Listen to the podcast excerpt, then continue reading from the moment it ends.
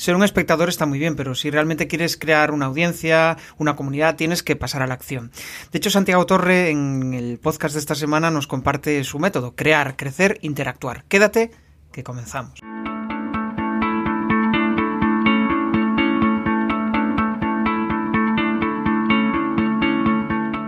Bienvenido a Comunicar más que hablar. Soy Jesús Pérez y mi objetivo es facilitarte las herramientas necesarias para que puedas comunicar de una manera clara y provocar una reacción positiva en tu audiencia. Hace unas semanas, a través de, Más allá de, la marca personal, pues bueno, nos invitaron a leer un libro, un libro que me pareció interesante, solo el, mero hecho de leer el título ya me, ya me atrajo, ¿no? Haz que te compran, eh, perdón, no vendas, haz que te compran, ¿no?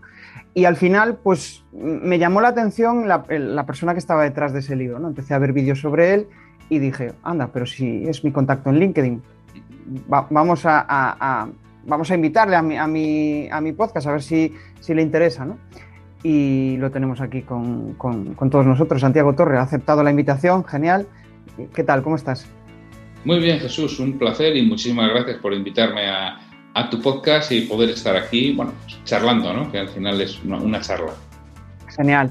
Bueno, para los que no conozcáis a, Santiago, pues Santiago es formador en ventas, aparte de eso, pues eh, hace multitud de cosas, entre ellos vicepresidente de la, de la Asociación Internacional de Coach. Bueno, eh, es, es, una persona muy inquieta y a mí eso me, me, gusta mucho, me atrae. Y para empezar, pues siempre me gusta saber qué cuestiones eh, han sucedido en tu vida para estar donde estás ahora y, ser quien eres, Santiago Torre. ¿Qué cuestiones han sucedido? Bueno, han sucedido muchas, ¿no? Para, para, dar el cambio radical, fundamental, esto, bueno, yo el cambio lo di en el 2008, yo trabajaba en entornos corporativos y decidí salir de ahí. ¿Y por qué di ese cambio? Bueno, sería el 2005, 2006, yo trabajaba por una compañía del grupo Total, de la petrolera francesa. Y a alguien se le ocurrió que todos los de determinados niveles highs de, de, puestos pues tenían que hacer un proceso de coaching. Entonces yo hice un proceso de, de coaching en el año 2005-2006. Y me acuerdo perfectamente que en ese momento, en el año 2006, pero tendría 43, 44 años, eh, en alguna pregunta, en algún momento digo, me quedan aquí trabajar mínimo 20 años más haciendo esto. Y además decía, y además tal como van las jubilaciones, me quedan 25 años haciendo esto. No, yo no quiero esto. Yo no quiero esto para 25 años más. Y es cuando decido, tengo que hacer otra cosa. Y con gran disgusto, sobre todo de mi mujer, decido salir de donde estaba y ponerme por mi cuenta y empezar a trabajar por mi cuenta. Yo adquiero una franquicia americana, me formo en Estados Unidos en coaching de negocios y empiezo a trabajar en España. Luego, bueno, aquí el máster franquicia en España desaparece y con una otra serie de compañeros montamos una, creamos una sociedad, ¿no? Y bueno, así hemos estado funcionando durante muchos años. Y ya desde enero del 2020, pues estoy caminando, caminando solo. Siempre tengo contactos, compañeros, tengo otros apoyos, tengo gente con la que colaboro, gente con la que forma parte de mi equipo, pero en principio ya fuera de ese paraguas de seis, siete socios que éramos los que éramos en, en esa compañía. Y así he llegado hasta aquí. Supongo que cuando hubo esa ruptura, ¿no? Eh, tendrías miles de ideas en la cabeza y no sabrías en qué enfocarte, ¿no? O, tenías la idea clara. No, yo por eso, por eso pasan un par de años, no tienes la idea clara, porque bueno, por, hacer un pequeño impasse, ¿no? Yo, mi formación de base, yo soy licenciado en Ciencias Políticas y Sociología, es mi formación de base, pero yo estaba de director financiero de una compañía química, es decir, ¿qué hace un licenciado en Ciencias Políticas? Bueno, pues una cosa te lleva a la otra. Yo entré en esa compañía en el año 93 para un tema de, integración de culturas en una fusión y una cosa te va llevando a la otra, te van proponiendo cosas y te encuentras el director financiero, ¿no? Por supuesto, hay formación en todo, todo ese intervalo, ¿no? Pero es también cuando hace un, un licenciado que sus, sus primeros seis años de carrera ha estado vendiendo porque yo era vendedor y sigo siendo vendedor. Y, ¿qué hago yo aquí? ¿Qué, Y, bueno, por ejemplo, a mí el coaching ejecutivo no me hace excesiva gracia porque sí conozco varios casos de estos, ¿no? Que, te caes del caballo por un proceso de estos. Y de hecho, bueno, mis socios, la mayoría eran similares en, en, Impulso Coaching, que era cuando, cuando estaba con ellos, era similar. Pues un buen día se caen del caballo y dicen, ¿qué hago yo aquí? No, tengo que dar un cambio y un giro en mi vida. Y bueno, pues lo das, me costó un par de años. Yo cuando encontré esta franquicia dije, esto es lo que quiero, esto es lo que yo creo que puedo ayudar, sobre todo a lo que es mi cliente son los propietarios de empresas de entre 8 y 50 trabajadores que están activos en la misma y a los que les ha ido a desarrollar su negocio. ¿Por qué? Por mi experiencia profesional anterior, por mi información y porque habitualmente fallan en tres patas básicas esos dueños del negocio. Primero, fallan en liderar personas, es un problema, liderazgo y desarrollo de personas, fallan en control económico y control del negocio y fallan en la comercialización. Entonces, bueno, pues dijéramos que son mis tres puntos fuertes, mis tres áreas en las que he trabajado siempre. Yo siempre he estado en el mundo de la venta o íntimamente relacionado con el mundo de la venta, porque he estado siempre con el mundo del control económico y control de gestión, a lo que me he llegado muchos años, y por supuesto toda la parte de liderazgo, también los paraguas. Debido a mi formación anterior, cambiaron y ahora recursos humanos también para ti. Y entonces, pues dentro de aquella compañía estaba, bueno, bajo el paraguas estaba, yo creo que todo menos ventas. En, aquella compañía, pues también estaba toda la parte de IT, de desarrollo de, tecnologías de la información. Y también, bueno, pues tengo una cierta pericia con ello. Entonces, bueno, a esos dueños de, de, empresa les ayudo. Y cuando lo dije, esto es lo que yo quiero, porque yo sí puedo ayudar a esta gente que además ves rápidamente las carencias que tienen Nuestros clientes en aquella empresa, muchos, sí había compañías multinacionales, pero en muchos casos eran pequeñas empresas y yo trataba mucho con ellos. Yo llevé unos años crédito clientes, había trabajado mucho con ellos y luego yo, a pesar de ser director financiero, salía mucho a cliente y negociaba muchas cosas que quizá no me tocaba, pero como me gustaba mucho el trato con personas y además pues se me daba bien, pues los comerciales, curiosamente, sí querían que el director financiero les acompañara en vez de decir, no, tú, chaval, en tu despacho y si suena el teléfono no lo cojas no voy a ser un cliente y me lo, me lo rompe, ¿no? En, este caso, pues... Curioso. ¿Y te gustaría haber sido director comercial, por ejemplo? ¿O, bueno, lo, yo, ya, fui jefe de ventas, ya fui director comercial, antes de hacer todo aquello, vale. ya, pasé por aquello también. Genial. Entiendo que cuando hubo ese cambio, ¿no? Al final, pues em, esa idea, ¿no? Pasaron esos años, em, asimilaste que, que, ahora pues te tocaba trabajar por cuenta propia ¿Cómo conseguiste, qué fue lo que te hizo clic para convertir esa idea en, un negocio en realidad? Bueno, yo como compré una franquicia, realmente yo seguí los pasos y seguí las indicaciones. Y es, yo estuve, no sé cuántos, serían un par de años buscando, pensando, dándole vueltas, no encontraba nada que me encajara y la verdad que encontré aquello, esto sí, esto creo que coincide muy bien con mis puntos fuertes y además creo que tiene desarrollo de negocio. Y bueno, podía inventar o podía comprar. Y yo decidí comprar en vez de inventar. Genial. Em, me gustaría entrar en un, proceso que supongo que a ti también te picará la curiosidad y, visto la cantidad de puestos que has tenido, ¿no? Supongo que formarte es una de las cuestiones que, más te, gusta, ¿no? ¿Cuál fue la última formación que, que, te explotó la cabeza? O sea, que dijiste, ¡buah! Esta formación es muy buena si, la tienes, o si no, alguna, alguna formación que recuerdes que... Para mí, la formación, la mejor formación que he recibido en mi vida ha sido de Dale Carnegie. Me hice un curso de Dale Carnegie año 2012, eh, Habilidades para el éxito se llamaba, que es la mejor formación que he recibido yo en mi vida. Y que absolutamente recomiendo, y de hecho recomiendo muy a menudo a clientes, amigos, que, que se formen con Dale Carnegie, porque me parece absolutamente profesional, es una formación extraordinaria, que a mí efectivamente también me cambió bastante la vida, ¿eh? porque yo en aquella época, en el 2012, yo me dedicaba a trabajar con el dueño, el dueño o los dueños de negocio, pero yo no hacía mucha formación, hacía quizá algo para ellos, para su equipo, pero en, en aquella formación, que fueron tres o cuatro meses, di un salto bestial y fue cuando realmente empecé a dedicarme más profesionalmente a la formación, porque adquirí habilidades de hablar en público, habilidades de transmisión, habilidades de comunicación que antes no tenía y me ayudaron muchísimo a, bueno, además de que supiera o no, a transmitirlo de la forma adecuada para que la otra persona también lo entienda y sobre todo le incentive, le estimule y le anime a ponerlo en práctica, que es lo importante. Ajá. En, muchos de tus, de tus vídeos hablas de que mm, al final, pues lo importante para avanzar ¿no? y para saber si algo te gusta o no, o, mejorar, hay que pasar a la acción. ¿no? Entiendo que eso fue lo que tuviste que hacer cuando pasaste de no ser un comunicador a ser un gran comunicador como lo eres ahora, ¿no? Bueno, gracias por lo de ser un gran comunicador.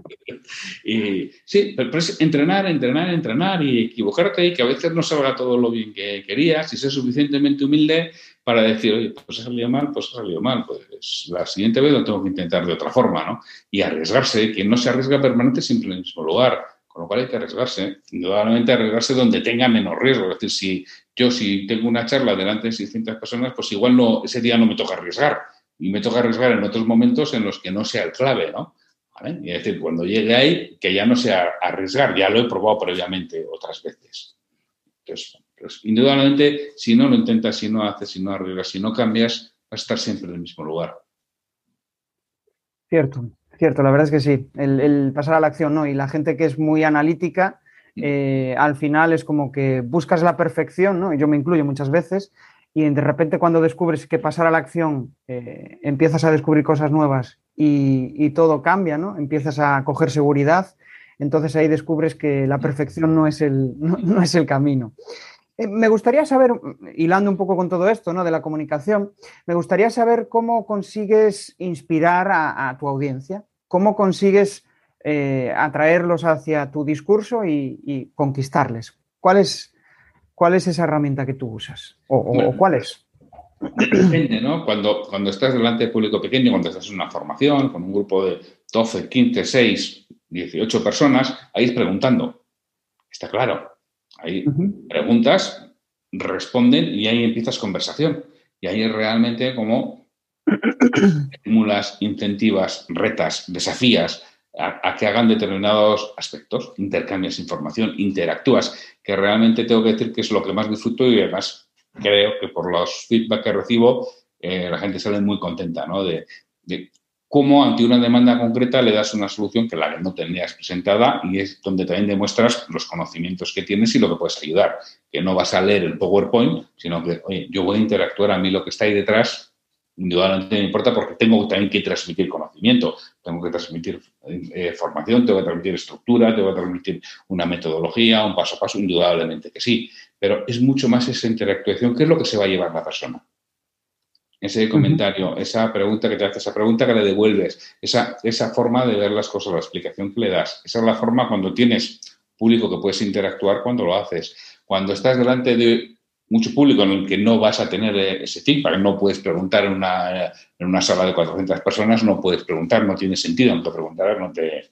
No, escuches al que tienes delante. Ahí es involucrándoles, hablándoles realmente de lo que les puede importar. Para eso te tienes que poner en el perfil de quién es el escuchante, quién es el asistente el que va a ir allí. hombre, habla de todo, ya, pero mayormente en función de quién haya organizado la charla, quién te haya contratado, seguramente busca algo, habla con el organizador, pregúntale qué es lo que quiere, de, oye, ¿cómo puedo involucrar a estas personas? ¿Cómo puedo implicarles? ¿Cómo puedo hacerles sentir que les estoy hablando a ellos? Que no aquí doy la misma charla en todos los sitios, que parezco un feriante que va de pueblo en pueblo, ¿no? Contando siempre lo mismo, no cada charla tiene que ser diferente y te tienes que involucrar e implicar con las personas. Entonces, cuando las personas ven que dicen, eh, este está hablando de algo que me interesa, además está diciendo cosas que a mí me duelen, bueno, te escuchan mucho más. Es la forma en la que tienes de, involucrarlas.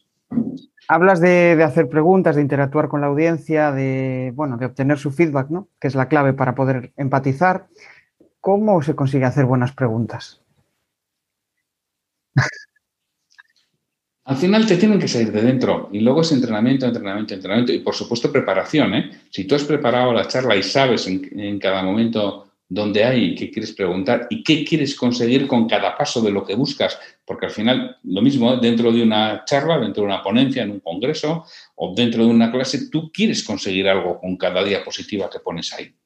Y habrá diapositivas que sean más neutras, habrá diapositivas que sencillamente es transmitir el contenido de la información y habrá eh, diapositivas que son claves y en esas las tienes que llevar preparadas. Tienes que saber qué tipo de preguntas en función del grupo que te vas a encontrar, porque muchas veces de antemano no sabes el grupo que te vas a encontrar. Pero tú, ya por tu experiencia, por tu trayectoria, sabes que hay una serie de preguntas que, tienes que realizar. Eh, vosotros, esto, ¿cómo lo veis? ¿Os ha sucedido? ¿Cómo actuáis ante este tipo de, de circunstancias. Contadme, contadme qué, qué, pasa cuando haces esto. Bueno, y es cuando la gente eh, entra. Y ahí, a partir de ahí, ya vas tirando el hilo. Pero ten en cuenta que, no voy a decir que es muy repetitivo, pero es que hay cinco cosas, no hay más. Y con ello vas construyendo. Es que una vez me encontré, bueno, pues es una vez olvídate. El problema es que te lo encuentres todos los días y no lo prepares. Pues una vez ¿Qué tal? ¿Cómo va la charla? Bueno, esto de convertirse en buen comunicador no se consigue de un día para otro. Al final tienes que rodearte de gente inquieta, de inconformistas, de personas que quieren comunicar mejor. Y eso lo tenemos en la comunidad de comunicar más que hablar. Ya puedes acceder desde crearpresentaciones.com barra comunidad. Ya somos más de 70. Claro, cuando hablas de cinco preguntas, ¿te refieres a, eh, a, quién te estás dirigiendo, al qué, a, qué, a qué preguntas te refieres? No, en este caso, ten en cuenta, yo, por ejemplo, te, hablo de formación, ¿no? que es donde más interactúo con las personas. Entonces tú ya sabes lo que tienes detrás. Y, estás, y muchas veces la pregunta es, oye, ¿esto os afecta a vosotros o no os afecta a vosotros? ¿En vuestro negocio esto sucede o no sucede? Y ahí te empiezan, ah, pues sí, pero sí, no, de la otra forma. Bueno, pues ya empiezas a tirar del hilo. Pero esa pregunta la llevas muy bien preparada. ¿Cuándo ha sido la última vez que os ha sucedido esto? Bueno, cada vez más y vas, y además, claro, si vas a hacer siete, ocho parones a lo largo de la, de la formación, hombre, utiliza distintas preguntas, no hagas siempre la misma. Entonces, vas a utilizar distintas preguntas. Y es la forma en la que entras con la gente. Y luego ya es interactuar, interactuar con ellos y ver, repito, es que cada, cada grupo y cada equipo es distinto. Muchas veces tienes que ver al que está medio dormido, es el que sabes que le tienes que preguntar y es el que le tienes que traer o traer, lo estás perdiendo. Bueno, pues tienes que introducirlo, ¿no? Y es la, forma en la que, bueno, pues eso es experiencia de, al final de, formador, bueno, que ha recibido sobre cómo realizarlo, ¿no? Al final, que lo ves y cuando tienes un disco, cuando es la que, se te enfrenta, bueno, hay muchas circunstancias en sala que, que, hay que dominar y hay que controlar. Pero bueno, para eso hay que formarse, no, no, no hay más. O, o lo llevas de serie, que yo por lo menos no he nacido sabido, o, hay que formarse, no hay otra. Claro, extraigo en tus palabras que al final la clave ¿no? para poder conectar con una audiencia es pues precisamente ser uno mismo, conectar con ellos a través de eh, una inquietud, perdón, una curiosidad innata por saber en, qué fase están del proceso, ¿no? Y, al final, pues también eh, hacerle las preguntas que hagan que interactúen contigo, que se suelten. Yo creo que eso, tal como, como dices, ¿no? Es un poco así a, a, grandes rasgos. Y me gustaría seguir ahondando en ese tema y, centrarnos más en, la presentación. ¿no? Imagínate que vas a dar una formación y es algo nuevo para ti. Me gustaría saber qué pasos das en, todo ese proceso de pensar la idea, eh, desarrollar las diapositivas y dar la formación. ¿Cómo sería el proceso que usa Santiago Torre en, todo, ese, eh, en todo ese proceso? El proceso es si yo voy es porque alguien me ha contratado. Con lo cual, lo primero, ¿qué quiere? ¿Qué quiere que suceda una vez que acabe la formación? Qué es lo que quiere que aprendan, qué es lo que quiere que hagan. Eso es lo primero que necesito saber. Y en función del, destino, yo planteo un, camino, una trayectoria. Yo voy a hacer, yo le pido al cliente una idea fuerza, dos ideas fuerzas máximo. Entonces, a partir de ahí, yo construyo algo que la conclusión inequívoca sea esa. ¿Que podría haber sido otra cosa? Que sea esa. Entonces, yo con ello voy construyendo, yo voy construyendo una especie de historia. No siempre puede, ser un storytelling, pero sí tiene que tener un orden. Una cosa tiene que ir detrás de la otra, tiene que haber un proceso.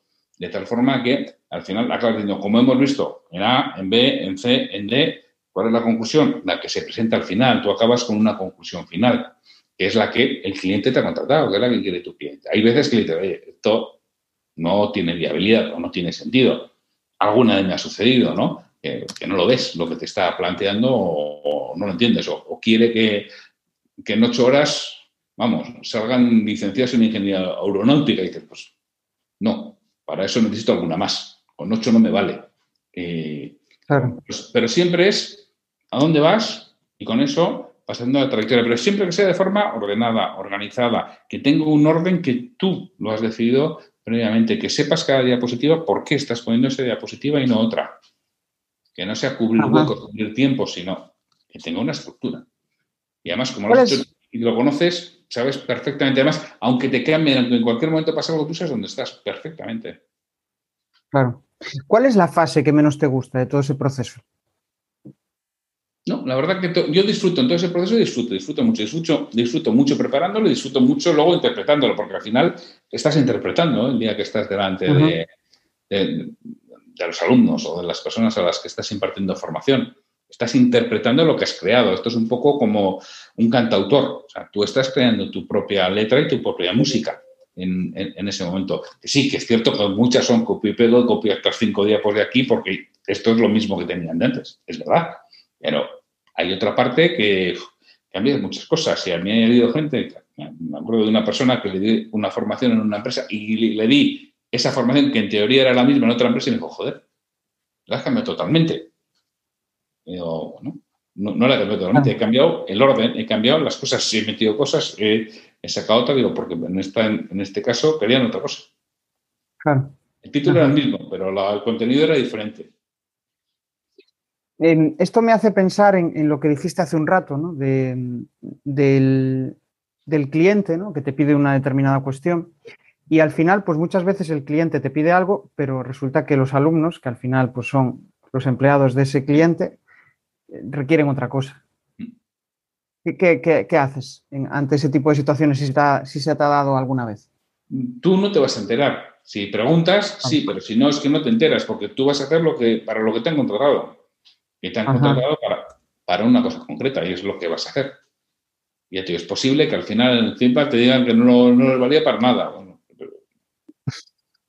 pero, es lo que te han contratado y tú vas bastante eh, sin ninguna posibilidad de saberlo. Sí sucede a veces que, claro, que no haces una sola jornada, que haces tres, cuatro, yo hago formaciones de hasta 60 horas.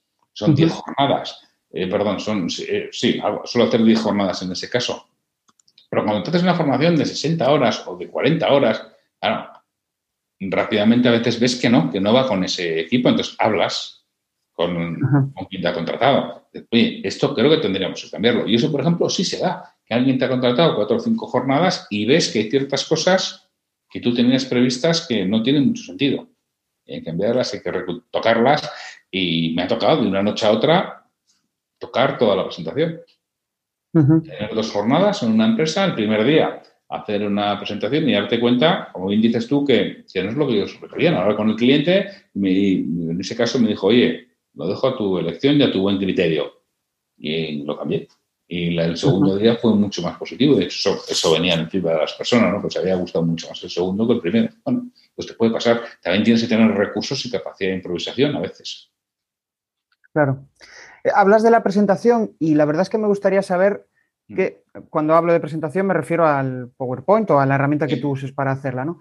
¿Qué uso te gusta darle durante la charla? O sea, esa presentación que tienes detrás.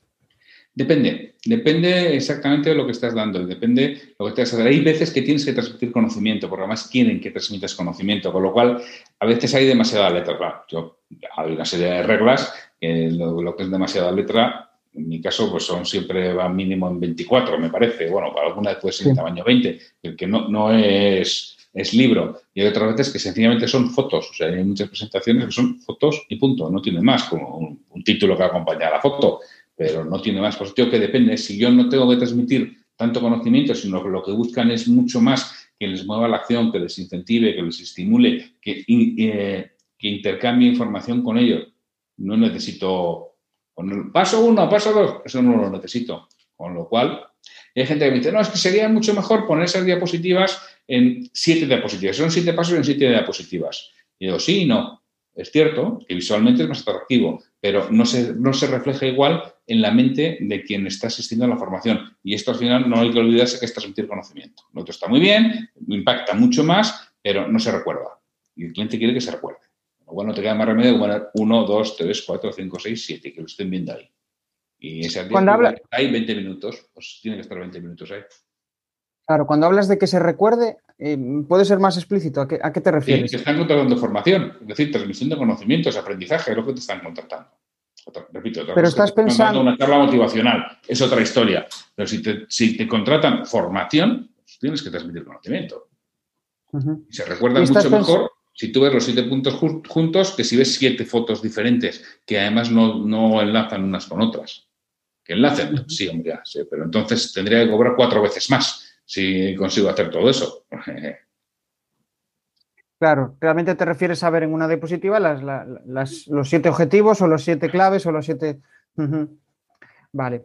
Em, me gustaría dar un salto y avanzar hacia eh, el apartado de contenidos, que al final, pues bueno, tú eres eh, muy activo en LinkedIn y la verdad es que me gustaría saber, em, ahora primero a nivel usuario, ¿qué contenido te parece más atractivo en LinkedIn para ti, para consumir?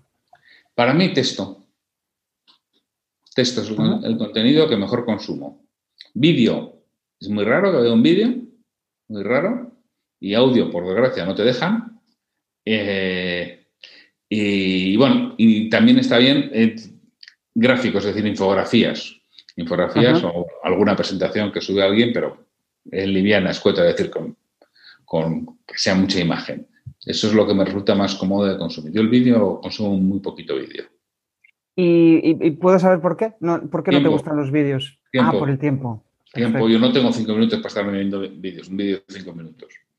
O sea, eso ¿Cuál sería? me lo he leído en 40 segundos. Ah. ¿Y cuál sería la duración que tú podrías tolerar de un vídeo en LinkedIn, por ejemplo? Es que ni, entro a verlos. Ni entras, vale. O sea, no sé, ¿Cuántos vídeos puedo ver a la semana en LinkedIn? Uno o ninguno, o sea, no, no, no veo más, pero me da igual lo, que dure. O sea, si me engancha, si, la, si conozco a la persona y creo que puede ser de, valor, bueno, pues puede ser. Pero otra cosa es de entretenimiento el sábado a la noche, pues igual puedo ver algo, porque estoy el sábado a la noche, mi, mujer y mi hija tienen ahí puesto un, yo que sé que en la tele y yo estoy con mi portátil y mis cascos y, puedo entrar a ver algo de entretenimiento, pero eh, en horarios profesionales no, no veo un vídeo. Muy raro, ¿eh? Muy raro que lo Vale, y ahora desde la otra parte, desde la parte de generador de contenido. Em, ¿Qué te aporta LinkedIn a nivel de generación de contenidos? Bueno, yo genero mucho contenido y gran parte de mi negocio viene a través de LinkedIn. Yo llevo muchos años en LinkedIn y, y, muevo mucho. Estuvieron funcionando, siguen funcionando medianamente bien las encuestas, funcionan bien. Lo que pasa es que mi encuesta tiene un texto de, de mil caracteres o 1200 caracteres por delante y luego va la encuesta, porque muchas veces solamente la encuesta. Bueno, yo doy la explicación del por qué, del por qué lo quiero, luego que voy a hacer un análisis de lo que me respondan y a mí me suelen funcionar bien las, las encuestas. Y luego me funciona muy bien, lógicamente, el artículo, yo escribo un artículo largo, eh, de al menos 1.200, 1.400 palabras cada domingo. Y hay, un newsletter, que no sé cuántas personas hay, 3.500 personas suscritas al newsletter de, de LinkedIn de los domingos. Y bueno, pues eso todos los domingos un artículo que habitualmente es de liderazgo. El, artículo que envío los domingos. Y todo eso, pues bueno, pues es contenido que generas y yo me siento cómodo con ello. Genial. Bueno, pues en LinkedIn cuando pensamos en generar contenido al final es pues atraer a una audiencia, ¿no? Atraer a tu, a tu audiencia. Eh, ¿Cómo dirías tú que, es ese proceso desde que empieza, eh, que una persona contacta contigo hasta que finalmente pues igual contrata eh, un, producto tuyo. ¿Hay, como un flujo predefinido por tu parte o, es eh, aleatorio? No, en mi caso, esa es una parte que quizá tendría que mejorar, pero con la que no me siento como estando demasiado estructurado. O sea, al final mi experiencia y me va bien, por lo cual, oye, pues, podría ir mejor, seguramente, pero también me, me corsetaría y no me apetece. mi experiencia es yo publicando contenido, la gente lo consume y cuando llega el momento de contactar algo de eso, piensa en ti y contacta contigo. Y luego a través de LinkedIn, a través de, mi podcast, ¿no? al final, yo, claro, tema de formación de equipos comerciales. Hemos estado un año sin poder hacer formación presencial. He estado haciendo formación online.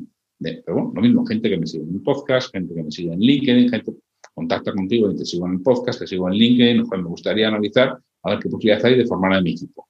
Pues eso es lo que, lo que estás buscando. Y eso se hace siendo útil, aportando información de calidad, demostrando profesionalidad, demostrando conocimientos. Y es, es lo que hace ¿no? O tienes el marketing de contenidos. Entonces, bueno, ya en ese aspecto soy, soy bastante constante con, con ese tipo de cosas. ¿Que pudiera tener más estructura? Seguramente, seguramente que sí. Pero es que también no es sencillo. O sea, aparte, porque aparte de generar contenido, tienes que trabajar y facturar. Porque si estuviera jubilado, pues igual lo haría de otra forma, pero como, como no estoy eh, y tengo que ingresar que mis hijos comen mucho, pues pues sí. Pues, ah, em, hablas de constancia, perseverancia, yo creo que es una de las claves, ¿no? De hecho, pues em, principalmente eh, yo creo que uno de los objetivos de generar contenido en LinkedIn es, por un lado, atraer audiencia y estar en la mente de ese cliente y, por otro lado, generar conversación. Em, ¿Qué tipo de conversación te aporta LinkedIn de cara a eso, de cara a la venta? Bueno, a mí me aporta conversación con posibles clientes. Con posibles clientes o posibles prescriptores, porque muchas veces yo estoy conversando con vendedores que no me van a comprar a mí. Además, yo no tengo producto para vendedor individual. A día de hoy, mañana no lo sé. Hoy no tengo un producto específico para vendedor individual. Contactan conmigo, pero al final y he tenido varios casos que ha sido él a su jefe el que le ha dicho, incluso algún jefe me ha dicho, joder, te he contratado porque tengo este pesado y lleva el tío ocho meses diciéndome así, te contratamos una formación. Y me ha dicho un, un que te estás siguiendo, que estás intercambiando información, que le estás respondiendo, que le estás resolviendo dudas. Pues es el que, el que al final a su jefe le da la matraca para que te contrate para una formación en su empresa. Y es así, y hay que estar ahí, que, estar con todo el mundo, responder, porque para eso estamos en una red social y estamos interactuando. Y esto no es, va, mm, cuento mi historia y me largo. Interactúa con la gente, responde, da siempre las gracias. Cuando alguien colabora, a muchas personas les resulta muy difícil exponerse en público y agradecele que haya hecho el esfuerzo de comentar tu publicación, de hacerte una pregunta, respóndesela y respóndesela en, público o en privado. Digo, hay muchas veces que respondo en privado ciertas cosas, que me pregunten, esto es un rollo, pero toma, te mando este artículo, te mando este, lo que sea, ¿no? Porque a veces tienes material que lo puedes compartir, que no quieres compartirlo en público, pero en privado pues lo compartes. te, comparto, te comparto esto que te puede ayudar, ¿no? Es ser útil a las personas. Pues sí, la verdad es que comparto tu opinión. ¿no? Yo cuando empezaba en LinkedIn y mm, eh, pues, em, pues eso, tienes muy poca audiencia, eh, empiezas a interactuar con otras personas que te llama la atención y cuando ves que alguien te responde y dices, anda, ha dedicado su tiempo a, responderme, ¿no? A mí eso era algo que recordaba y que valoraba, que valoraba mucho y, lo sigo valorando, ¿no? Em, hablabas antes de que las encuestas te funcionaban muy bien. ¿Qué, ¿Cuál es el contenido que a ti te funciona mejor, el tipo de contenido que te, bueno, pues consigues eh, mejores resultados en función al objetivo que tú tengas. Bueno, en LinkedIn nunca sabes, porque de repente mm, pones algo y se convierte en viral y otras veces algo que tú consideras que es mucho mejor, pues pasa absolutamente desapercibido. ¿Por qué? No sé, pues cosas del algoritmo serán, no te puedo decir. A mí, a mí en general las encuestas suelen tener movimiento, suele tener tienen bastante movimiento el, artículo semanal. Y luego, ya yo voy, por ejemplo, esta semana no estoy de trabajo hasta aquí, no me ha dado, no, me da la vida.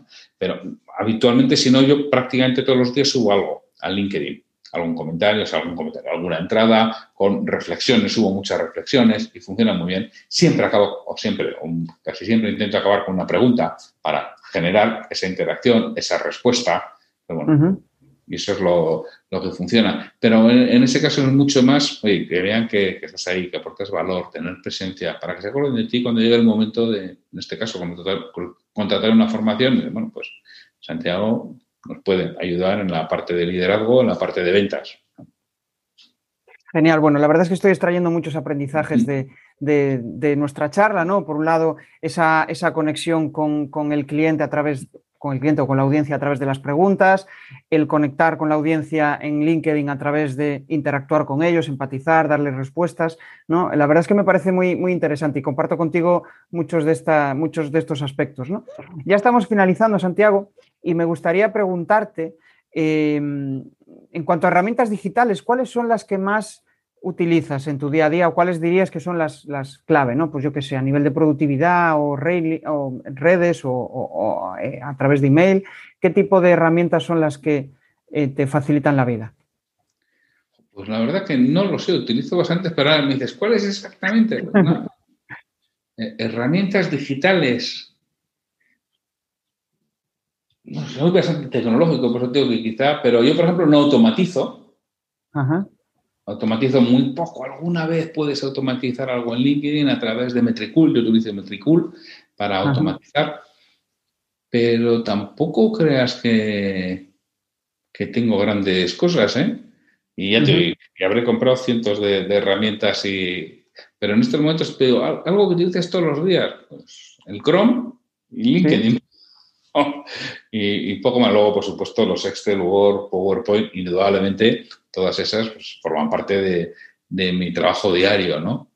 Pero no, herramientas digitales, como tal, seguro ¿eh? que cuando siento la pestaña de extensiones de Chrome, digo, anda, esta y esta y la otra, ¿no? Pero Genial. Ah, simplemente quería saber por curiosidad cuáles son las que más, las que más usas. Y mm, al final, pues, eh, bueno, mm, entiendo que para ti el, contenido em, representa una buena parte de tu trabajo, ¿no? ¿Cómo enfocas ese, ese em, pues pensar lo que vas a publicar, eh, definir el tema, escribirlo? ¿Cómo, cómo dirías que es ese, ese proceso? Bueno, la verdad que tampoco, yo por ejemplo, gran parte de mi contenido es mi podcast diario. Yo tengo un podcast, Liderazgo Comercial, que publica todos los días de lunes a viernes. Suelen ser 20 minutos, excepto los viernes, que es algo menos. Entonces, yo ahí genero mucho contenido. Yo habitualmente yo tengo una estrategia, un plan de contenido, una estrategia, un plan de contenidos. Yo, para los siguientes dos o tres meses, identifico de qué va a ser cada episodio, si no estoy muerto. Entonces, para mí, cuando llega la hora de grabar, yo hago un falso directo, yo lo grabo, habitualmente lo grabo con QuickTime. Dice, herramientas, pues mira, QuickTime. Yo lo, grabo con, QuickTime, lo edito con Audacity, pero con Audacity realmente es subirlo. O sea, hombre, si has tosido, si no sé qué, sabes que tienes que editar algo, pero procuro no editar. No me, no me da la vida también para editarlo. Le pones la entrada, le pones la partición, pero es que incluso toda la entrada hablada la hago yo, no lo tengo ya grabado. Sí, tengo grabado la música, lógicamente. Pero eh, y luego lo que hago es reciclar mucha parte de ese contenido. O sea, yo para LinkedIn no tengo un, trabajo especial para hacer. Sencillamente para LinkedIn cojo algo que haya generado para el podcast y le doy otra forma. O sea, al final estás utilizando contenidos en distintos sitios y si grabo vídeos, por ejemplo, lo mismo, muchas cosas que hacía para el podcast, desarrolla, desarrolla en algo mayor medida para la membresía que tenía. Lo cual, la membresía que tenía yo grababa dos clases de ventas y dos clases de liderazgo al mes en vídeo, en este caso. ¿no? Y bueno, lo utilizaba para eso, hacía un podcast premium, que duraba una hora. Para ello hacía una monografía en papel, pero utilizaba casi siempre material que ya había utilizado o que iba a utilizar para, para, el podcast. Al final, cuando tú generas mucho, mucho contenido, igual que los artículos que tengo ahora, yo tengo, yo he escrito muchísimos artículos porque escribo todos los meses en, en una cadena de periódicos, escribí para otra también durante un par de años, ahí eran, no me acuerdo si eran todas las semanas. O, pero bueno, también coges parte de eso y reescribes, no utilizas exactamente lo que has utilizado, pero reescribes. en muchas ocasiones lo que estás utilizando es reciclando contenido que ya tienes, adaptándolo al momento, adaptándolo al medio, volviéndolo a escribir, pero ahí muchas veces tienes todas esas ideas, todas esas algo que ya has parido tú en su momento. También tuve un blog y también del blog pues vas cogiendo muchas cosas. Entonces, pues digo que al final son muchos años eh, creando contenidos y te simplifica la vida. Mucha gente me dice, pues es imposible, ¿cómo lo haces, tío? Tú no duermes. sí, sí, duermo lo mismo que tú. el trabajo que has hecho antes, si lo sabes utilizar, cuenta. Eh, claro. Pero sin tener que, duplicarlo y replicarlo exactamente, pero bueno, vuelvo a escribir, ¿no? Esta idea me gustó, la reescribo con otro formato, con otro entorno, con otra circunstancia y cuentas la historia, ya está. Es curioso también cómo el cerebro automatiza muchos de estos procesos, ¿no? Mm. Cuando empiezas a hacer un contenido para LinkedIn la primera vez, lo digo desde mi experiencia, ¿no? Es, buf, ¿y qué pongo aquí? Pero de, repente eh, es como que todo empieza a fluir, ¿no? Es como cuando mm. aprendes a conducir. De repente ahora no estás pensando en el cambio de marchas ni nada, al final es todo, ¿no? Y eso tiene sus grandes ventajas y, muchas veces pues es una desventaja, ¿no? Porque a veces hay que romper con, ese, con esa automatización y, cambiar el, chip. Bueno, Santiago, para finalizar, em, me gustaría que pensaras en, un formador, ¿no? Un formador que ya tiene un cierto bagaje en presencial, pero que quiere dar el salto a crear contenidos en redes y, también le gustaría dar cursos online. ¿Qué primer paso le recomendarías a esa, a esa persona? Que tenga comunidad. Sin comunidad no va a hacer nada, ni pagando.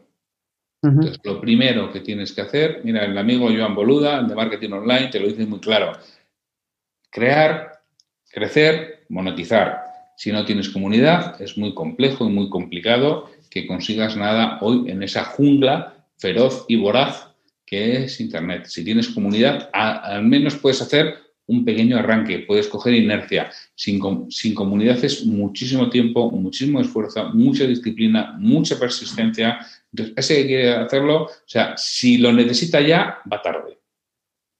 Tiene que crear comunidad. ¿Y ¿Dónde creo comunidad? En LinkedIn, en Facebook, en TikTok, en Instagram, en Ahí es donde tú estás creando comunidad. Puedes crear un podcast, puedes crear un canal de YouTube. Ahí es donde tú estás creando comunidad.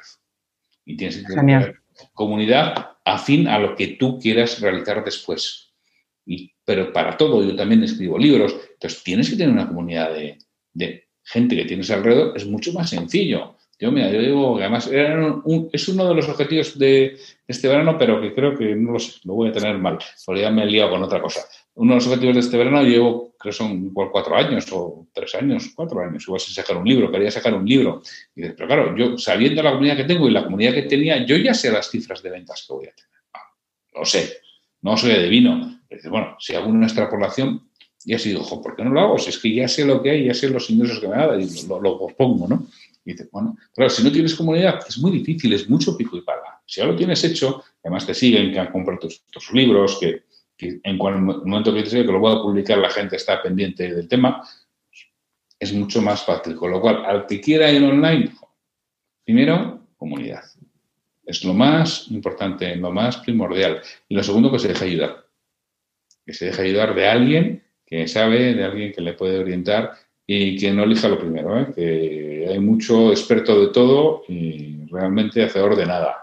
Eh, que pida que, pida consejo a otros que lo hayan hecho ya, con quien lo han hecho, como lo han hecho, eh, y que no le asuste que eso es muy caro. Si es mucho más caro, no dejas ayudar. Muchísimo, y además tenerlo por experiencia. Mucho más caro no, no dejas ayudar porque vas a pagar dos veces. Y aunque te parezca muy caro, si no lo tienes, espera seis meses más y ahorra. ¿Vale? para poner de manos de un, buen profesional. Merece mucho la pena. Son quizás los dos consejos que le puedo dar. Mientras vas ahorrando para contratar a ese profesional que no llegas ahora, vete creando comunidad. bueno, genial. Genial por los consejos y, ese bonus extra, ¿no? Em, para despedirnos, eh, Santiago, em, simplemente me gustaría que nos compartieras tus coordenadas, dónde pueden localizarte y si quieres lanzar algún spam de valor eh, de alguno de tus servicios, pues encantado. No, a mí me pueden localizar en LinkedIn, es fundamentalmente donde me van a encontrar más fácil, porque estoy ahí, respondo. Yo respondo a todo el mundo, incluso a estos que te piden contactar y según quieres contactar te intentan vender algo, hasta eso les respondo, a todos. Y yo ahí respondo, vamos, salvo error o omisión, ¿eh? que uno no es perfecto y a veces se te puede pasar algo, pero el LinkedIn es la mejor forma de contactarme.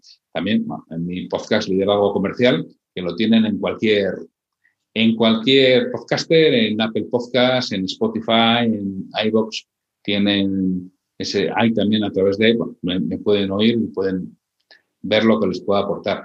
Y cualquier spam de valor, yo lo que les puedo decir es, mira, si estás al frente de un equipo comercial, o tienes un equipo comercial y estás pensando en hacer formación de aquí a final de año, que todos tenemos ahora muchas ganas de formación presencial, de podernos ver la cara, oye, contacta conmigo de verdad en santiago, arroba vemos tu caso. Te aseguro que no te vas a arrepentir, que merece la pena, que es, tiene un retorno en la inversión inmediato. Es que lo vas a recuperar la semana siguiente a recuperar esa inversión y más solamente con las ventas adicionales que vas a conseguir con la motivación, con la formación que va a tener tu equipo. Además que la van a recibir de una forma organizada, estructurada y sobre todo personalizada. Tú me vas a contar cómo es tu equipo, qué es lo que quiere y yo te voy a preparar esa formación que les lleve a ello. Eso es lo que les puedo decir al, al que está al frente de un equipo comercial, que además se lo recomiendo, ¿eh? el que lo hagan, que es que las personas necesitamos estar con otras, necesitamos que nos recuerden cosas que sabemos y no ponemos en práctica. Y además no me digas por qué nadie es profeta en su tierra y hay directores comerciales y directores que dicen, llevo diciéndoles esto y no me hacen caso, y a ti sí. Digo, hay dos cosas. Primero, a ti no te hacen caso porque, porque te tienen muy oído. Y viene otro y le hacen caso. Segundo, yo también me dedico a esto, con lo cual sé transmitir, sé comunicar, sé tocarles un poco las narices, tocarles la fibra y luego retarles, que al final pues es lo que hago. Genial. Oye, Santiago, pues nada, muchas gracias por, esta, por estos minutos de inspiración, por el aprendizaje que nos has compartido y sobre todo pues por aceptar la invitación, que al final pues para mí ha sido un, placer.